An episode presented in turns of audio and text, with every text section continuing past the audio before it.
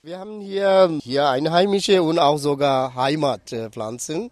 Das ist spinatähnliche Pflanzen, wie Spinat halt. Dann haben wir äh, Korianderpflanze und hier haben wir, das kennen Sie, typisch deutsch vielleicht, das ist ähm, äh, Rotkohl. Faslur Rahman aus Bangladesch ist zufrieden mit seinem Beet. Der 54-Jährige bewirtschaftet eine etwa zwei auf fünf Meter große Parzelle im interkulturellen Garten im Augsburger Stadtteil Kriegshaber. Der Garten liegt ein wenig versteckt auf dem Gelände der alten amerikanischen Reese-Kaserne.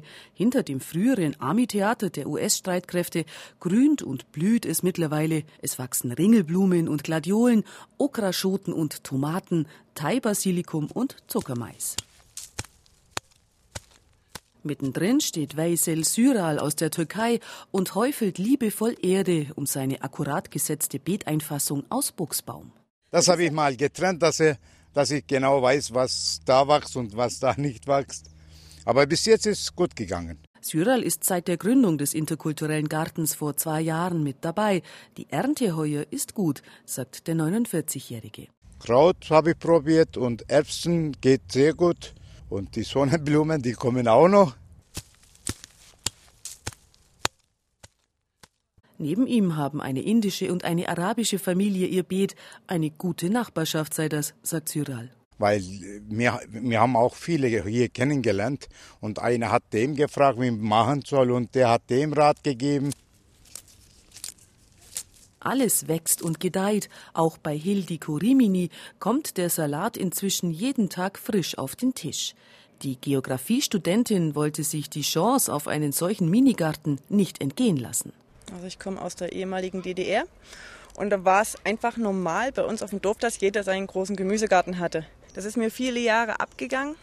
Das mit der Natur die Erde anfassen, die Tomaten, wie die duften, wenn man sie berührt und einfach aus einem winzig kleinen Samen eine große Pflanze zu ziehen, das ist so eine innere Befriedigung für mich. Es ist wunderbar, es ist wunderbar.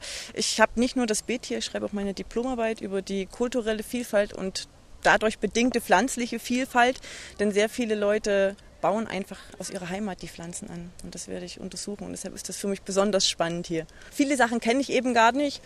Und da ist es spannend, wenn dann die Leute da sind, wir ins Gespräch kommen, sie mir erzählen, wie es zu Hause gemacht wird, was sie jetzt hier anders machen, was man mit dem Gemüse dann vor allem auch anstellen kann.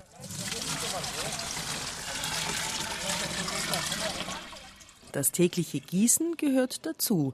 Christine Meinusch aus Polen ist erst seit ein paar Wochen stolze Beetbesitzerin, aber schon jetzt vollauf begeistert. Das ist so ein Platz, wo kann man sehr gut entspannen. Und dieses Jahr habe ich mir gedacht, okay, probiere ich. Also mache ich Experiment. Meine Zucchini, das weiß ich nicht, ob es Zucchini oder Kürbisse, weil die Blätter sind so groß wie Regenschirme. Viele Gurken, die kleinen Gurken, weil die wollen Salzgurken Schauen wir, was da rauskommt. Ich kann in der äh, Stadt, in die vier Wände nicht nur sitzen. Das gibt es mir nichts.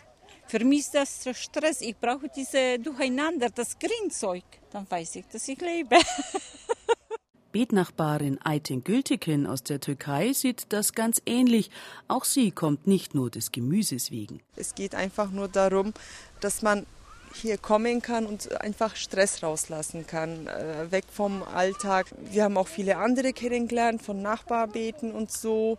Es ist auch immer schön, also sich äh, gegenseitig äh, Informationen auszutauschen, unterhalten, alles Mögliche. Insgesamt über 60 Familien aus aller Herren Länder haben inzwischen ihre Beete im interkulturellen Garten angelegt. Das Bundesministerium für Migration fördert das Projekt. Die Parzellen sind kostenlos, dafür müssen die Beetbesitzer regelmäßig zu gemeinsamen Workshops zusammenkommen.